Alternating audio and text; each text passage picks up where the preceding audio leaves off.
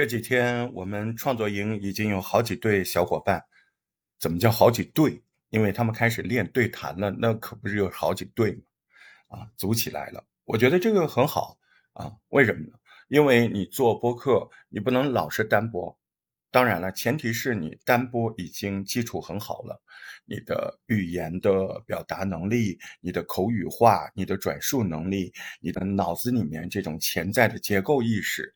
啊，我觉得这些东西，如果你在单播里面得到逐一的练习和发展之后，确实你应该考虑练习一下对谈，甚至是多人谈话。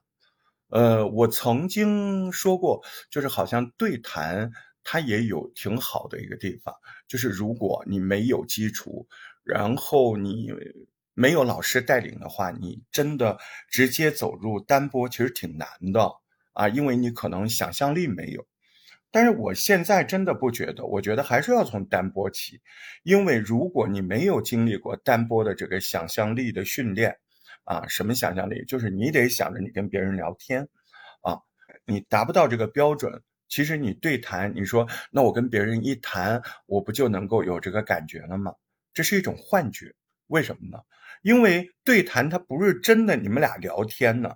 如果只是你们单纯的聊天，那就会让听众觉得他在窃听嘛。所以这里面还有一个问题，对谈里面比较难的一个问题，首先就是，哎，你还是想象力。你们俩对谈，你不能想到只是两个人，你起码想到是三个人，就是还有听众。这是个老生常谈的问题。其实换一句话说，就是你们两个是不是还得有单播里面那个听众想象力？所以想象力非常重要。哎，你一定要让自己相信，相信这个话语场。哎，这个什么样的话语场呢？就是你们俩坐一块儿，然后对面是个听众，你们俩争着要跟那个人聊天，那个人就是听众。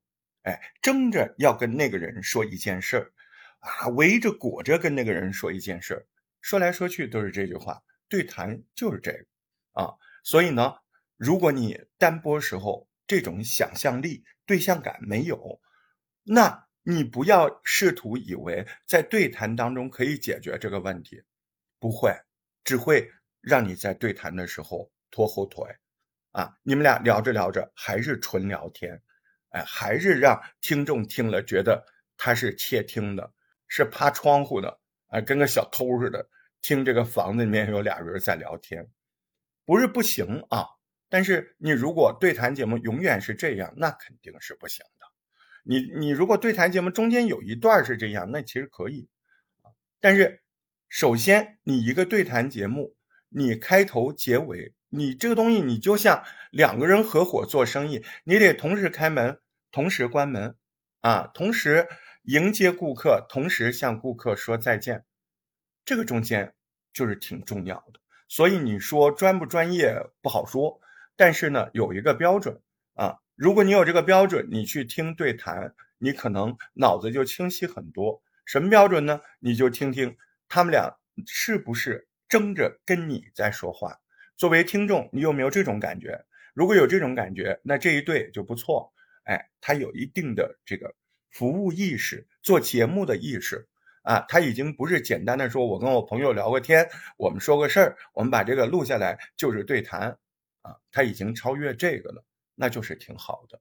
嗯，关于对谈，我会聊好几期。那这一期呢，我们刚才聊的就是那个对象感的问题。总结来说，这个对象感是从单播里面。开始练习的，就比如现在啊，我在录这个，我在说这个，你是不是感觉到我在对你讲啊？我不知道我做没做到啊，起码我现在心里坚定的想着，你就在我对面，我在跟你说这个事啊。所以对象感一定要解决，然后到录对谈的时候，俩人都要带着对象感，哎，跟那个虚拟的你我那个第三个人啊，叫 C。所以呢，你是 A，你伙伴是 B，啊，听众是 C，所以这个大石头起了个名儿叫 A C B C。你看这个重音也很重要啊，A C B C。这一期就说到 A C B C，那么下一回我们继续来聊对谈，好吗？